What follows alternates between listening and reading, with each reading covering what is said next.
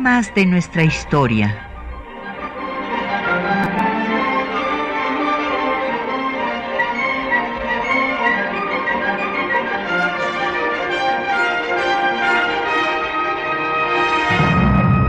Un espacio que difunde el conocimiento del pasado para comprender nuestro presente. Programa a cargo de la maestra Patricia Galeana.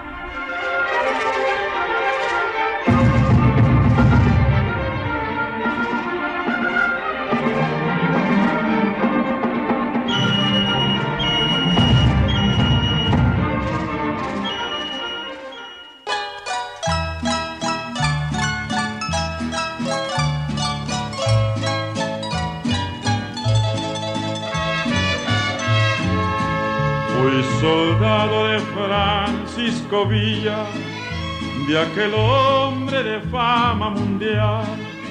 El 9 de marzo de 1916, Francisco Villa atacó el pueblo de Columbus porque el gobierno de Estados Unidos había reconocido de facto al gobierno de Venustiano Carranza. José C. Valadez, en su libro Historia General de la Revolución Mexicana, narra en los siguientes términos este episodio. Individuo que sustituía el genio con la intuición, el general Francisco Villa, desde su levantamiento contra la autoridad de Victoriano Huerta en marzo de 1913, no titubeó una sola vez, ni aun durante los más duros y amenazantes trances de su carrera de guerrero, en conducir sus relaciones personales, políticas y militares con la gente y gobierno de Estados Unidos con una digna, profunda y leal amistad. Hasta la hora en que Villa tuvo noticia de que el gobierno de Washington había reconocido la autoridad nacional de Carranza, fue difícil hallar una nota villista que oscureciera las relaciones entre el guerrero mexicano y los gobernantes norteamericanos. El acontecimiento principal que consistió en el permiso otorgado al paso de tropas carrancistas por territorio norteamericano fue un golpe terrible a la mentalidad de Villa, pues desde ese momento no solo juzgó lo sucedido como una intrusión extranjera en los asuntos nacionales, sino a manera de una flagrante violación a un pacto de leal amistad que él, Villa, creía que virtualmente existía entre el villismo y el gobierno de Estados Unidos. Otro Villa apareció en la cima de un nefasto día para las relaciones de México y Estados Unidos.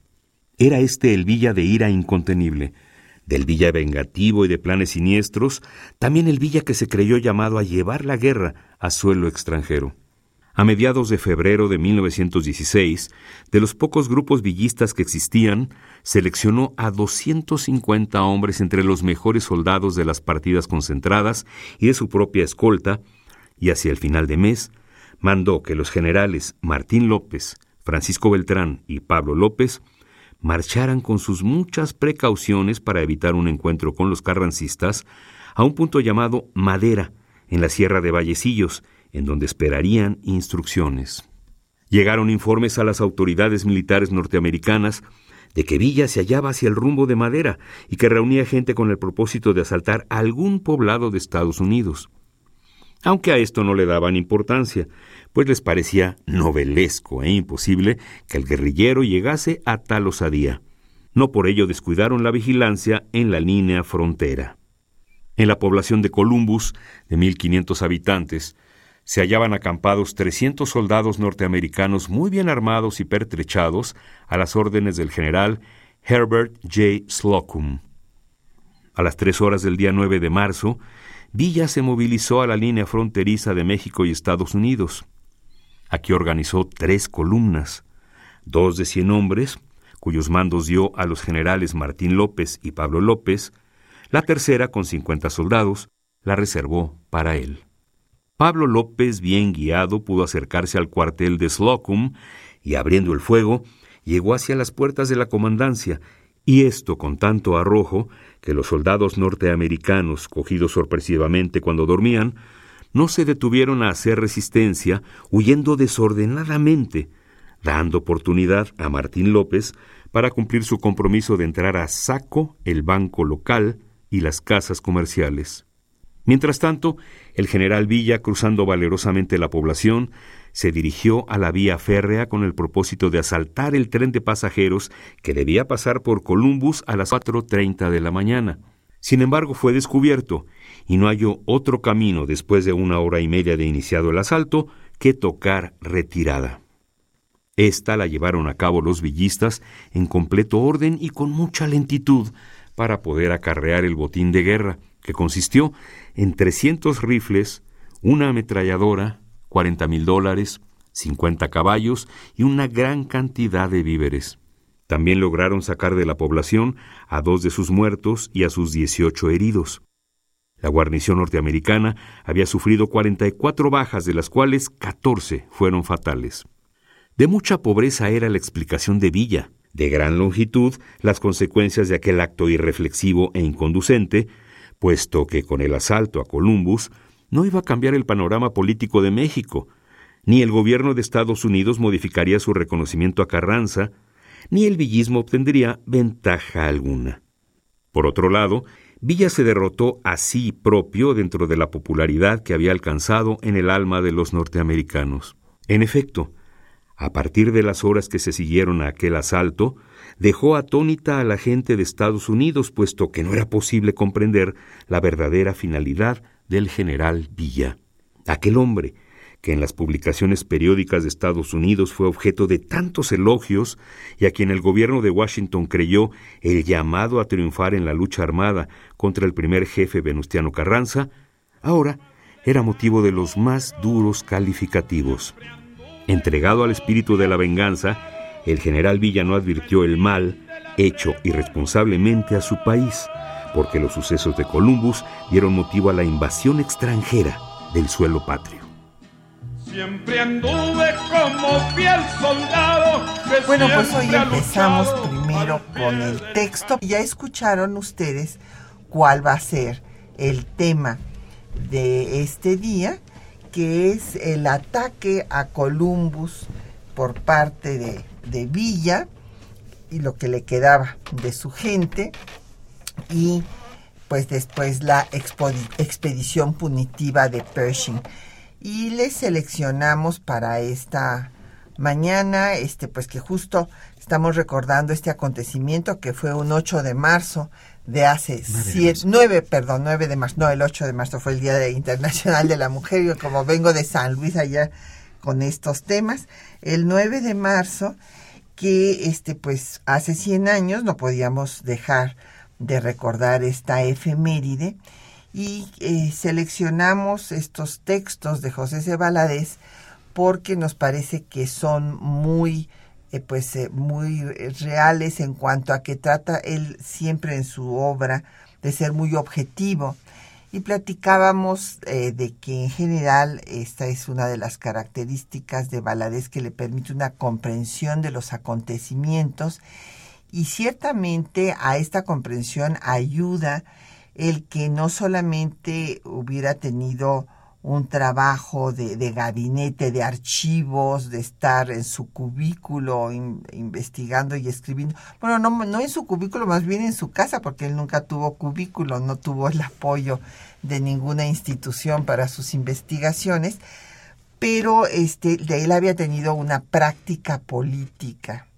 Y esto, o sea, el tener esta práctica política, pues evidentemente ayuda para la comprensión de estos asuntos. Entonces, pues tenemos el gusto de que nos acompañe eh, nuestro colega, el doctor Felipe Ávila, especialista en la revolución, y justamente esta mañana les vamos a obsequiar pues ejemplares que eh, pónganse eh, rápidamente al teléfono para que se los ganen. Por una parte tenemos nada menos que un ejemplar, porque pues esto ya es una obra obra agotada, es una obra muy valiosa, es realmente una joya de la historia diplomática de Isidro Favela. Y pues el análisis que él hace de la negociación difícil, que hay que decirlo, terriblemente difícil, que tuvo que dar el gobierno mexicano con eh, Estados Unidos para que no se desatara pues otra guerra, o sea, porque llegó a haber la amenaza de pues, pues, toda la Guardia Nacional en la frontera, la autorización eh, del Senado norteamericano de recursos pues para una invasión a México y se llegó a pensar en un nuevo desembarco en Veracruz. Entonces, bueno, el aspecto diplomático es fundamental y leer a Isidro Favela, bueno, siempre es un privilegio porque además tiene una magnífica pluma y un conocimiento profundo de la difícil eh, situación de nuestro país en el contexto internacional. Y por otra parte, les eh, obsequiamos cuatro ejemplares de una de las primicias de las obras que acaban de salir en el Instituto Nacional de Estudios Históricos de las Revoluciones de México, en coedición, y le agradecemos a la editorial Siglo XXI la donación de estos ejemplares, cuatro ejemplares de la breve historia de la Revolución Mexicana, de la autoría de Felipe Ávila y Pedro Salmerón. Entonces, como Pedro Salmerón además es un villista de hueso colorado, pues ahí tendrán por una parte la visión, pues eh, eh, de, ahora escucharon ustedes una visión ponderada de José C. Valadez, eh, pueden ver la visión diplomática de Isidro Favela, personaje pues señero de la historia de las relaciones de México con el mundo, y esta obra en donde Salmerón pues le seguramente hace la defensa de, de Villa. ahorita, a ver, Felipe nos va a comentar este, con más moderación la, situación. Sí, claro. Pero bueno, llámenos, como siempre tenemos a su disposición el 55 36 89 89, una alada sin costo 01 800 505 26 88, un correo de voz que pueden ustedes marcar al 56 23 32 81 y dejarnos ahí su mensaje. El correo electrónico temas de nuestra historia arroba yahoo.com.mx. En Twitter nos puede seguir en arroba temas historia o en Facebook en temas de nuestra historia UNAM. El programa queda en línea en el www www.radiounam.unam.mx. Bueno, pues doctor Felipe Ávila ya lo conocen ustedes, además ya lo presenté, ya dijimos de su, de su obra, que es una interesante eh, pues eh, visión de conjunto del proceso revolucionario, eh, una obra sintética para todo lo que significó este proceso que seguramente ustedes van a disfrutar de su lectura y además a entender todo lo que significó este movimiento. Pues recordemos que Villa pues había roto con Carranza desde la Convención de Aguascalientes y que pues se dedicó a combatirlo. Recordarán ustedes que Villa y Zapata llegaron a la Ciudad de México y luego cada uno se regresó para su región con, eh, bueno, Villa porque estaba muy preocupado de estar lejos de Estados Unidos, precisamente, que era donde tenía este, armas. Y eh, pues los dos, pues como en realidad líderes sociales, pero caciques locales. Esa es la realidad. O sea, no tienen la visión de Estado que tenía Carranza. Aquí a lo mejor vamos a diferir y, y, Felipe va a defender a Zapata, pero yo este creo que tenemos que coincidir en esto, o a ver, tú me dirás tus puntos de vista, Felipe, pero el hecho es que Villa con esta acción, con este ataque a este pueblecito de 1500 habitantes que está en la frontera con Palomas de Chihuahua, está aquí, y que pues no, no, no, fue más que un saqueo, un vulgar saqueo a un banco, a, las casas comerciales. Los hoteles. Y, y pero pues este que no tuvo ninguna, desde mi punto de vista, pues yo coincido con Valadez, eh, no, lo único que sucedió fue que Villa arruinó toda su imagen en Estados Unidos del prestigio que tenía y la simpatía que había despertado antes, que lo creyeron un guerrero norteño que podía en un momento dado ser el que ganara en esta lucha entre los grupos revolucionarios, pues ya quedó como un vulgar bandido. Y no cambió nada porque Estados Unidos con ese ataque confirmó que tenía razón en haber reconocido a Carranza como el jefe del gobierno de facto en México y no a Villa. Sí, desde luego. Eh, con relación a, la pregunta que me haces eh, directa de, mi opinión sobre la visión de Estado de Villa y de Zapata, este es un problema eh, complejo, si quieres lo, lo dejamos para una ocasión posterior, es muy interesante.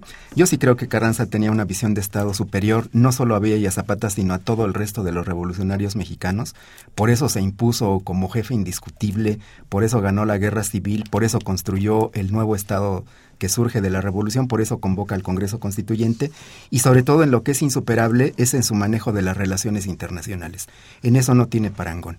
El primer jefe demuestra la visión de Estado de estadista y además la visión estratégica que tenía de México ante el mundo con una posición nacionalista de defensa de la soberanía, de la independencia y con una habilidad extrema en todas las, eh, las, negociaciones internacionales que tuvo muy complicadas, porque estábamos en una situación de guerra civil y casi el mundo estaba entrando a la, a la Primera Guerra Mundial, eh, en todas salió victorioso.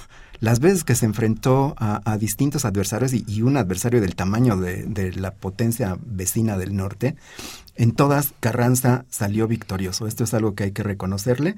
Me parece que eh, tienes toda la razón en, señalar esta visión estratégica de estadista que tenía Carranza y en particular su habilidoso y extraordinario manejo de las relaciones internacionales.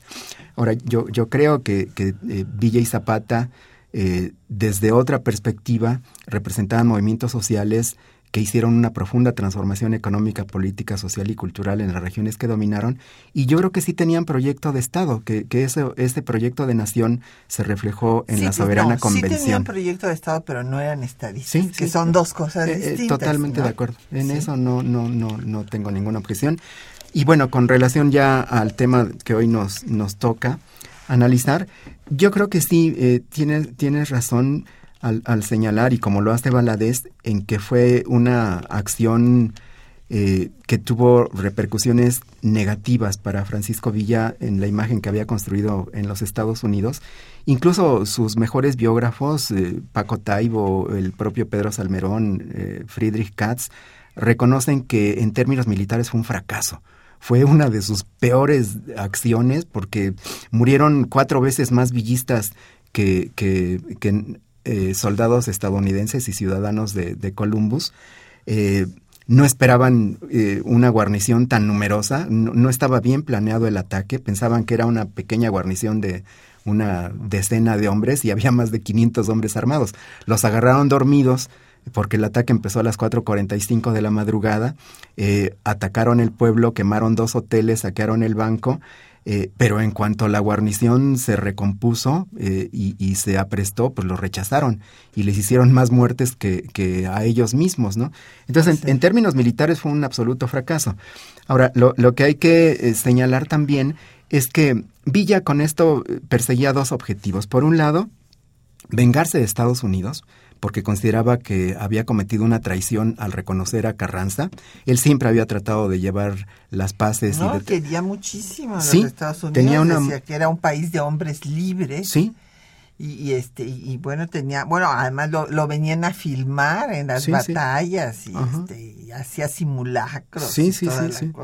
entonces él el reconocimiento al gobierno de facto de Carranza lo consideró como una traición y buscaba vengarse buscaba vengarse, pero además quería crearle un problema internacional a Carranza. Él sabía que el gobierno de Estados Unidos no se iba a quedar con los brazos cruzados, que iba a responder y iba a responder con una medida de fuerza. Y eso es lo que Villa buscaba. Y realmente en eso le salió, porque creó casi una guerra entre los dos países. Sí, y bueno, ahí es donde eh, Frederick Katz, que también es otro gran simpatizador de, simpatizante, perdón, de, de Villa, dice, eh, cosa que pues no tiene ninguna prueba documental, que el jefe de, la, de propaganda de Alemania, pues utilizó a Villa para este, crear un conflicto entre el gobierno de México y eh, pues eh, Carranza, pero perdón, el gobierno de México que era Carranza y Estados Unidos. Pero cabe destacar que sí, seguramente esto sí está documentado. Alemania sí intentó por todos los medios que hubiera, inclusive cerca de, de propio Carranza, que hubiera un conflicto entre México y Estados Unidos para distraer a Estados Unidos y que no entrara a la guerra que originalmente era una guerra europea y que se convirtió en una guerra mundial. Entonces, esto no cabe la menor duda, pero eh, la acción de Columbus es una acción temperamental. Yo creo que es una, una reacción este, más bien irresponsable de, de, de Villa, ¿no? No me parece que este, que en esa acción, porque además, bueno, pues los propios historiadores alemanes lo han negado, que eh, los agentes eh, de eh, germanos hayan tenido nada que ver en el ataque a Columbus.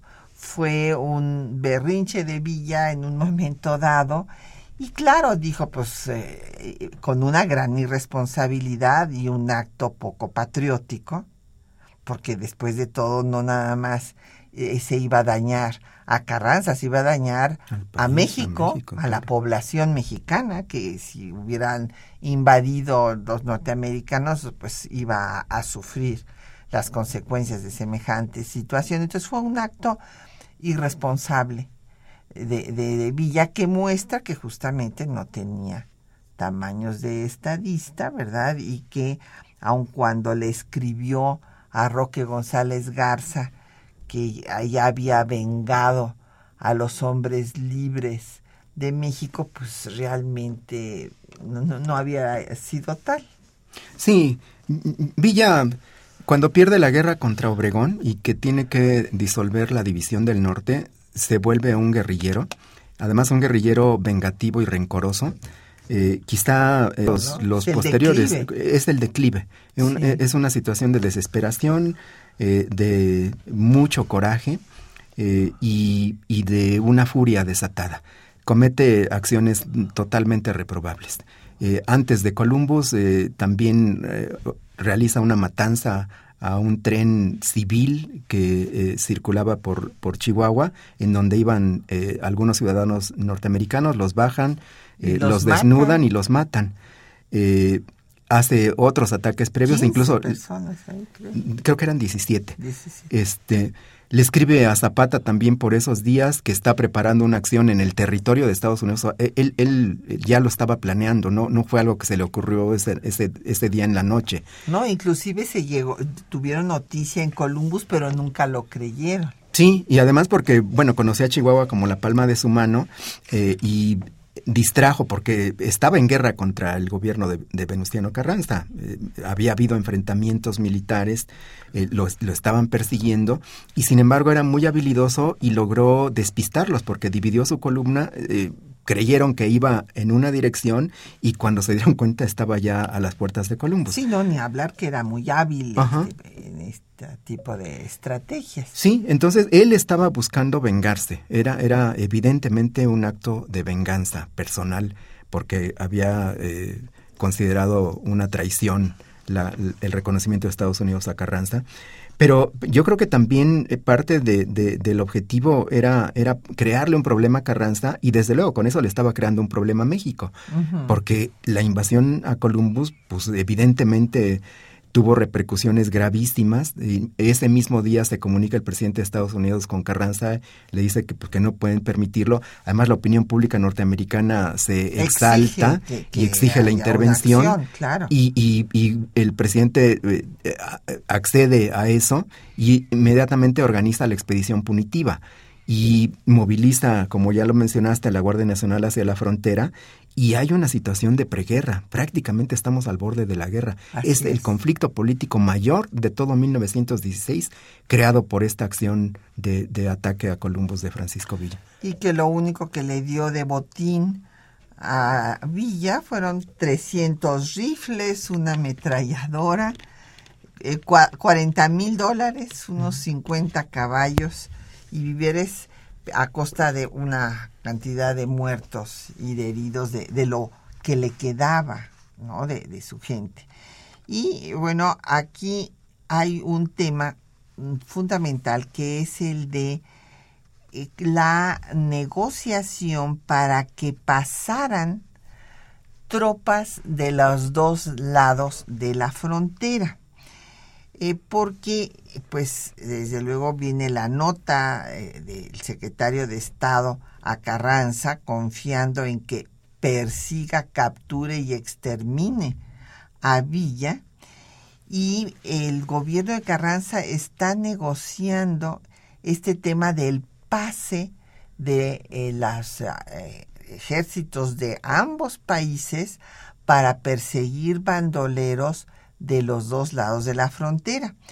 Pero mientras está en esta negociación, pues Estados Unidos el 14 de marzo eh, acepta, pero antes de que haya la confirmación por parte de Carranza de que se permite el paso de Pershing, Pershing el 15 entra con mil hombres que después se convertirán en mil y salen del fuerte ahí de Fort Bliss en Texas. Sí, eh, Carranza, eh, en cuanto se enteró de, del ataque de Villa Columbus, sabía que se venía un grave problema internacional y con la respuesta inmediata del gobierno de Estados Unidos y que anunció ahí que iban a enviar una expedición punitiva, Carranza veía que, como inevitable el, que iban a entrar tropas estadounidenses a nuestro territorio. De manera muy hábil propone un, tratado bilateral y propone incluso revivir un tratado que había funcionado en, la década de 1890, que permitía el paso para los dos lados de la frontera a, las tropas de ambos países en persecución de bandidos o de indígenas, de tribus indias eh, con las que estaban en guerra en esos años. Pero era un, tratado muy acotado, porque lo que establecía es que no podían cruzar más allá de 60 millas y que no podían estar más de cinco días en el territorio del país vecino. Eh, eh, Carranza quería un, tratado semejante a este. Lo, lo, propone pues para tratar de resolver el grave conflicto que se le veía venir cuando todavía no, no, no se establecen formalmente las negociaciones y los dos países no aceptan formalmente la firma de ese tratado todavía, es una propuesta que está a discusión, el gobierno de Estados Unidos de manera unilateral ordena la, intervención y la entrada, la invasión de la expedición punitiva al territorio mexicano. Desde luego Carranza reacciona también ante esto y como tú lo mencionabas, Carranza pensaba que iba a ser una invasión eh, total que nos iban a invadir por tierra y por mar. Por eso su, su reacción también lo eh, pinta como un gran estadista, porque por un lado toma decisiones estratégicas militares, nombra a Álvaro Obregón como secretario de guerra y a todos los generales con mando de tropa que están en el norte les ordenan que, que se preparen y establece una especie de cerco militar para que los invasores no puedan eh, avanzar. hacia, hacia el centro de nuestro territorio, piensa que también van a invadir por mar, por Tampico y por Veracruz, y, da órdenes para, para estar listos, pero además le avisa al pueblo de México que los Estados Unidos nos están invadiendo y que es posible que se declare una guerra para que estén preparados. Y también le avisa a las naciones latinoamericanas que, que estamos siendo sujetos de una invasión que no es eh, justificada como para prevenirlos de que Estados Unidos nos, nos, quiere invadir y está provocando una guerra, ¿no? Entonces, y comienzan las negociaciones, en donde su postura es firme, tajante, de defensa de, la soberanía este, inmediatamente. La expedición inmediatamente, claro. Eh, la expedición no va a salir inmediatamente, se van a quedar 11 meses aquí, nada menos. Salen un día antes de que se jure la Constitución del 5 de febrero de 1917 y es importante destacar que eh, los países latinoamericanos respondieron. En primer lugar, Ecuador llamó a, todos a que se unieran y que apoyaran a México en esta nueva agresión de Estados Unidos y El Salvador fue el primero en unirse y responder a este llamado. este, de fraternidad latinoamericana, nuestro reconocimiento para estos dos países hermanos y vamos pues a escuchar un poco de música, canciones, corridos de que refieren estos hechos del disco El corrido mexicano de los cinco del Valle vamos a escuchar justamente La persecución de Villa que es una composición de Samuel Lozano.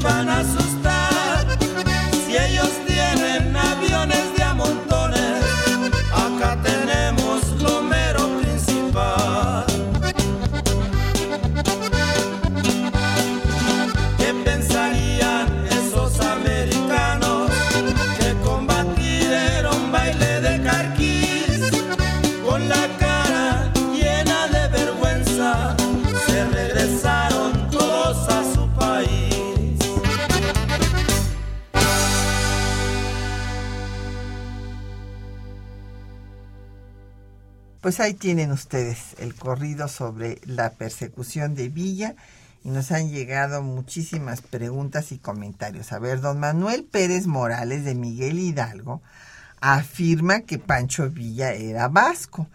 Eh, don Manuel, pues aquí no compartimos su punto de vista, o sea, no tenía nada de vasco, era totalmente mexicano. Eh, Doroteo Arango, que toma, bueno, pues ustedes recordarán la historia, o sea, él ataca a un hacendado que había intentado violar a su hermana, lo ama, lo mata, es más, ¿no? Sí lo, mató, lo hiere. nada más. Bueno, el hecho es que de ahí tiene que huir y se convierte en un bandolero, en un bandolero social, pues la gente lo, lo quiere mucho, era un tipo muy simpático, digo, a este atrabiliario, pero simpático, norteño, carismático, que se llamaba Doroteo Arango y que cambia su nombre por el de Pancho Villa, que era pues un personaje querido en ese lugar, que muere, y entonces se, la, se pone su nombre. Pero pues no, esto de que era vasco es la primera noticia don Efren Martínez de la Gustavo Madero y también José Luis Jaime de Cuauhtémoc preguntan eh, que sobre el objetivo del ataque, ¿por qué a Columbus? Pues porque se le facilitó Columbus, porque en realidad después de las batallas de Celaya, pues había quedado destrozada la, división del norte, ya no existía, ya le, le quedaban en total como mil hombres a los que organizó en grupos de 40, 50, se quedó con una escolta de 200 y atacaban todo este tiempo, todo el tiempo que duró la expedición punitiva, estuvieron atacando salvo un, un tiempo que se fue a esconder a una cueva porque lo habían herido en un ataque a Ciudad Guerrero. A Ciudad Guerrero el 27 de marzo. Le quedó una bala en la rodilla, no podía caminar. Entonces para curarse estuvo pues, escondida en una cueva. Eh, sí, se fue, se fue, se escondió, pero cuando ya estuvo bien otra vez volvió a, los ataques, ¿no? Eh, guerrilleros. Y pues el objetivo, pues como habíamos dicho, era la venganza a Estados Unidos en ese momento. No podía, él no tenía otra cosa que hacer, ya no podía enfrentarse, ya no podía, no tenía ninguna posibilidad de derrotar a los constitucionalistas y pues nada más fue un ataque a una población pequeña que no tenía pues ninguna significación más que lo que, le queda era la que le quedaba a la mano digamos. Y pues sí fue un acto que claro le traería problemas a Carranza pero como dijimos también problemas a México. Eh, don Alberto Fernández de Naucalpan pregunta que si estuvo Villa eh, directamente en Columbus o que si se quedaba a lo lejos y mandaba a su gente. No, sí estuvo él, ¿no? Él comandaba la columna. Incluso hay el testimonio de una eh, mujer norteamericana que, que apresaron y, y, que la hicieron que los acompañara durante un tiempo. Y su testimonio es el más verídico, porque sí había quien dudaba que, que Villa hubiera estado personalmente encabezándolo. Pero no, con este testimonio queda muy claro de que él los encabezó y se quedó afuerita del pueblo. Al pueblo sí no entró, pero se quedó afuerita dirigiendo el ataque. Y desde luego cuando salen perseguidos por, por la guarnición estadounidense, pues eh, también divide a sus hombres para escapar de la persecución.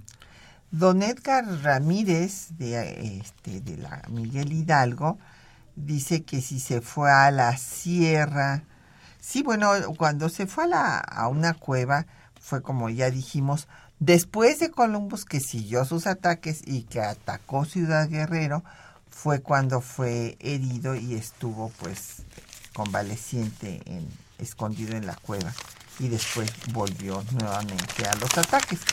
Y por otra parte, este, doña Rocío Merlos Nájera de Toluca, eh, nos pregunta que quiénes fueron los comisionados eh, para la negociación con Estados Unidos. Bueno, primero hubo una eh, reunión de... Es la cueva. aquí nos me está enseñando Felipe la, la cueva. Ahorita tú lo, tú lo comentas. Está una foto de la cueva donde tienen una una este, placa, levantada ahí de, que ahí estuvo Villa. El asunto es que, eh, doña Rocío, las eh, negociaciones con Estados Unidos fueron diversas.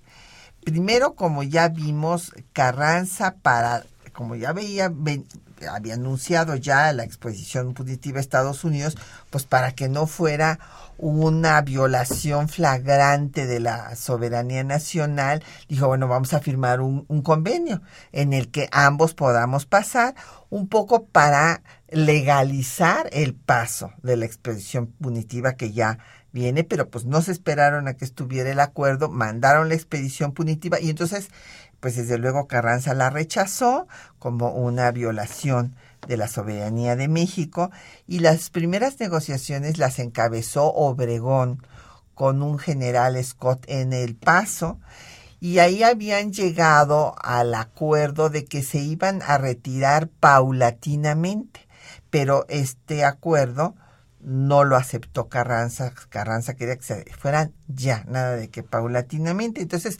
volvieron a ver o se formó otra comisión con tres representantes de cada uno de los países y por parte de México fueron Luis Cabrera, eh, Alberto J. Pani y, e Ignacio Bonillas, que era el embajador en este, digamos que va a ser el embajador de Carranza en Estados Unidos al que después quiera poner en la presidencia para eh, sucederlo y que pues ya eh, ahí se le revele Obregón y muera Carranza eh, pues en este intento. Luego don Ángel Germán Martínez Sosa de Cuautitlán eh, pues quiere saber las consecuencias de la expedición punitiva para México. Pues como lo hemos visto, don Ángel, estuvo a punto de haber una nueva invasión de Estados Unidos al país. Entonces, esas fueron las consecuencias políticas, el desprestigio de Villa, desde luego, eh, en las simpatías que había tenido en Estados Unidos. Y por otra parte pues económicas bueno pues sí siempre hay este afectaciones económicas en ese aspecto no y bueno aquí ya después este nos dice don Alberto Huesca que el único er, el que no fue el único error que cometió Villa lo de Columbus que después le dijo a un periodista que él todavía tenía suficientes elementos militares para levantarse otra vez en contra de Obregón y que entonces esto le costó la vida al propio Villa. Eh, bueno, esto no necesariamente, o sea, el hecho es que Villa podía haber apoyado la, Adolfo de la Huerta en contra de Obregón y se dice que esta fue la razón de la emboscada, pero pues no se ha totalmente esclarecido el tema porque pues Villa tenía muchos enemigos. Sí, y abundando un poco con lo que preguntan nuestros amables radioescuchas de las repercusiones de la expedición punitiva, eh, creo que también una cosa que hay que señalar es que la fuerza de Villa se fortaleció. O sea, e, e, esa acción, el haberse atrevido a atacar a los Estados Unidos en su propio territorio, le generó simpatías entre un sector de la población de Chihuahua que siempre lo, lo, quiso mucho, porque además cuando entran los invasores, pues se desata un sentimiento de nacionalismo y de rechazo a la invasión extraordinario. Eh, eh, por eso es que a Villa no lo encuentran porque la población lo, protege, lo ayuda. Eh, los eh, americanos llegan a decir es que Villa está en, está en una parte y está en todas. No sabemos dónde está, nunca lo encuentran, pero esas 500 eh, personas que lo acompañan a atacar a Columbus se hacen más precisamente porque logra capitalizar el rechazo a la invasión. Este sentimiento de nacionalismo y de defensa de la soberanía nacional provoca que en muchos lugares de, Chihuahua la población espontáneamente se oponga a los invasores. Incluso hay muchos enfrentamientos con armas, con, piedras, con palos. En Parral, en, Parral. Hidalgo del Parral, la población hace que los eh, gringos la, salgan. Y hay una, una adolescente de 17 años que encabeza a, a su grupo de la escuela que se enfrenta con, con palos y con piedras a los, a los estadounidenses. De, esto provoca que haya intercambio de tiros y aunque la expedición punitiva tenía la, la, instrucción de su gobierno y también la orden de, de, los mexicanos de que no podían entrar a ninguna ciudad, a ninguna población, sino que tenían que acampar a, a cielo abierto. A las afueras. En las, las afueras. Poblaciones. Pues eh, de repente sí entraban por víveres, a, a, buscar víveres, y entonces ahí la población los rechazaba. Entonces, eh, las partidas tan pequeñas de Villa antes de Columbus se incrementan y crecen y se vuelve otra vez un ejército considerable que ataca y toma ciudades enteras, toma Parral, llega a tomar eh, Torreón, toma la capital de Chihuahua cuando el, el, Congreso Constituyente está ya reunido en Querétaro, eh, Villa toma Chihuahua, toma la capital del estado. Entonces, eh, pues esto lo que, lo que nos indica es que pudo capitalizar el sentimiento mexicano antiestadounidense, el, el, nacionalismo y la defensa de la soberanía de nuestro país. Así es. Y ya este, después de escuchar otro corrido, vamos eh, a hablar de la batalla del Carrizal, por uh -huh. ejemplo, que uh -huh. fue uno de los enfrentamientos de los constitucionalistas para detener el avance de la expedición punitiva. Vamos a escuchar otro corrido, eh, claro, este ya es La tumba de Villa, que eh, es del mismo disco de los cinco del Valle.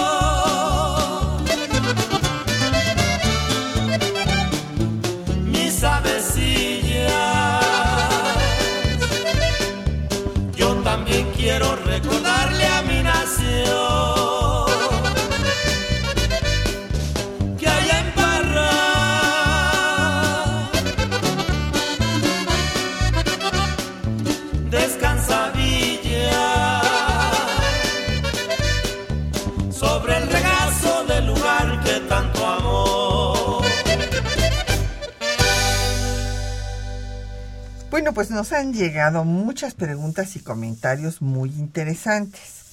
Eh, don Ramón Rojas eh, de Coyoacán dice, eh, bueno, nos pregunta que si lo de Columbus fue antes o después de que Obregón derrotó a Villa Celaya. No, pues obviamente fue después, don Ramón.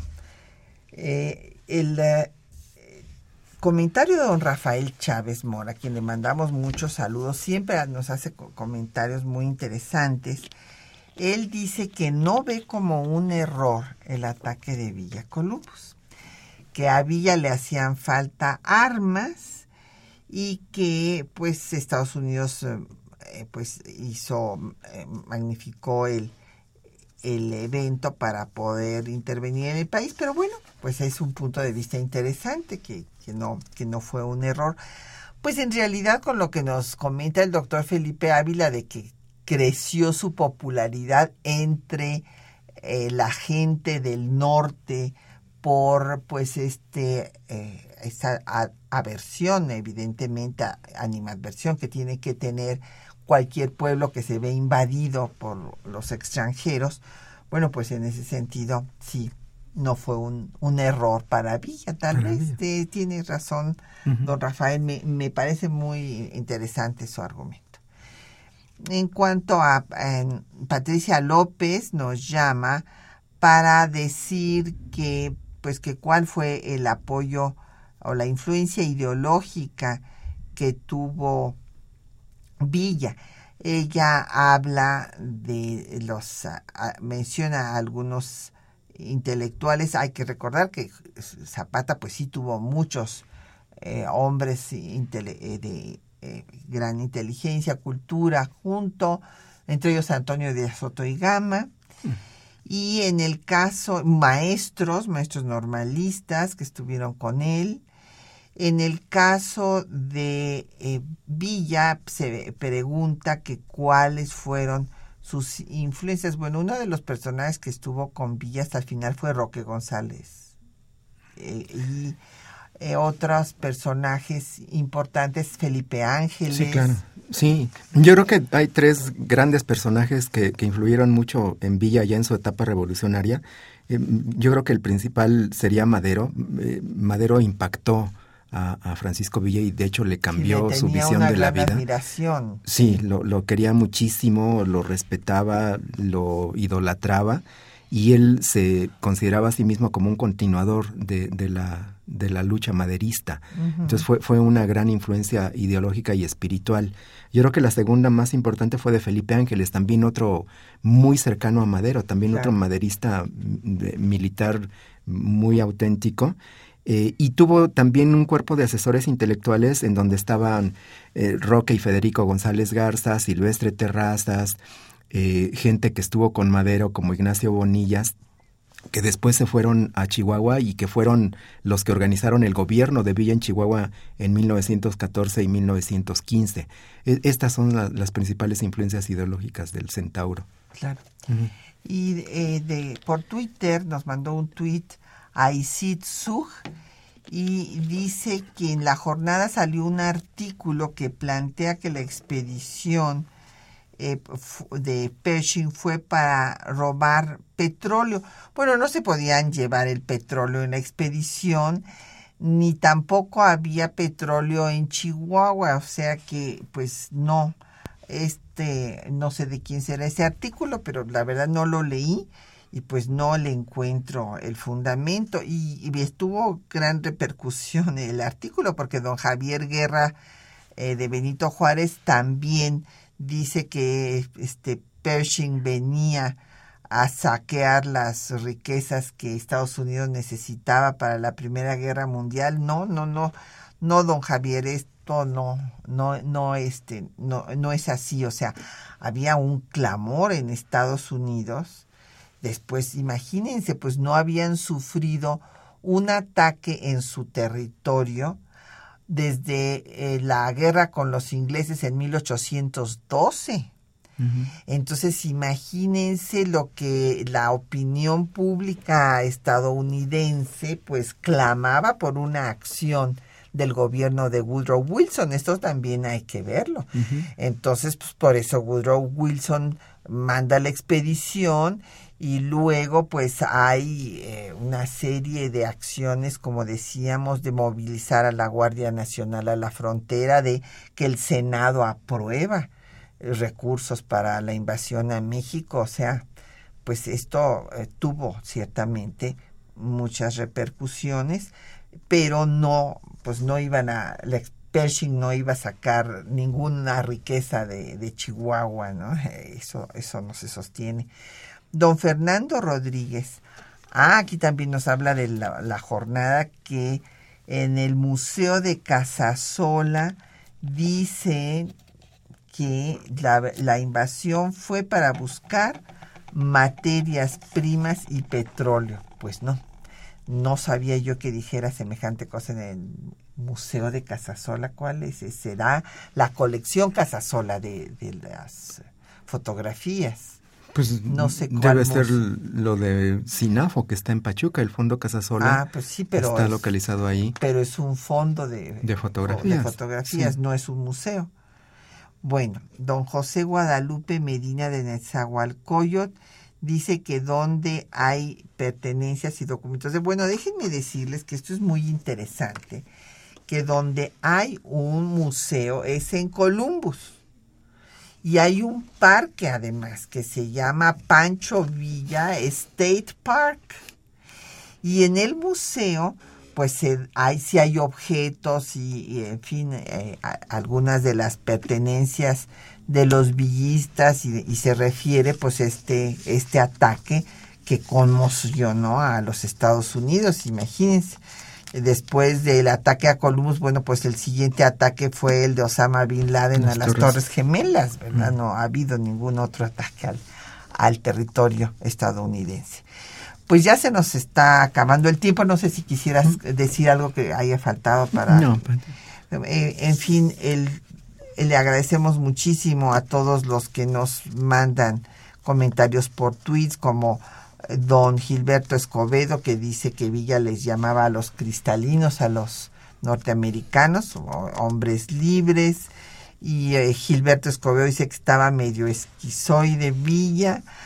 Bueno, y todos los demás pues felicitan al programa. Le agradecemos mucho a don José Luis Álvarez Rodríguez de Coacalco, Miguel Ángel Orozco de la Benito Juárez, Carlos Martínez de Cuauhtémoc y Octavio Mendoza de Nezahualcóyotl. Pues en conclusión, en fin, pues creo que fue una acción independientemente de que haya sido irreflexiva o que, o que sí haya medido sus consecuencias, bueno, pues las tuvo. Eh, tuvo consecuencias para eh, Carranza este, y pues para el país, eh, poniéndonos al borde de una nueva guerra, una nueva invasión norteamericana. Y hay que recordar que Pershing fue uno de los generales más destacados de Estados Unidos en la Primera Guerra Mundial. Así es. Y, bueno, pues ya nos despedimos, agradecemos al doctor Felipe Ávila que nos haya acompañado. Al contrario, un placer como siempre. Muchísimas gracias Felipe y a nuestros compañeros que hacen posible este programa, Juan Stack y María Sandoval en la lectura de los textos de don José C. sobre el ataque a Columbus y a nuestros compañeros que también hacen posible el programa, Socorro Montes en el control de audio, Quetzalín Becerril en la producción, Linda Franco en los teléfonos con el apoyo de Felipe Guerra y Patricia Galeana se despide de ustedes hasta dentro de ocho días.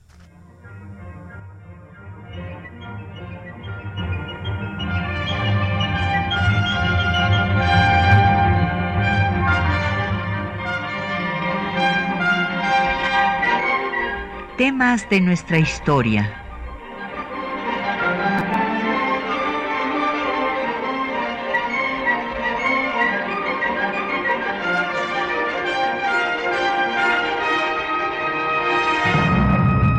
Un espacio que difunde el conocimiento del pasado para comprender nuestro presente.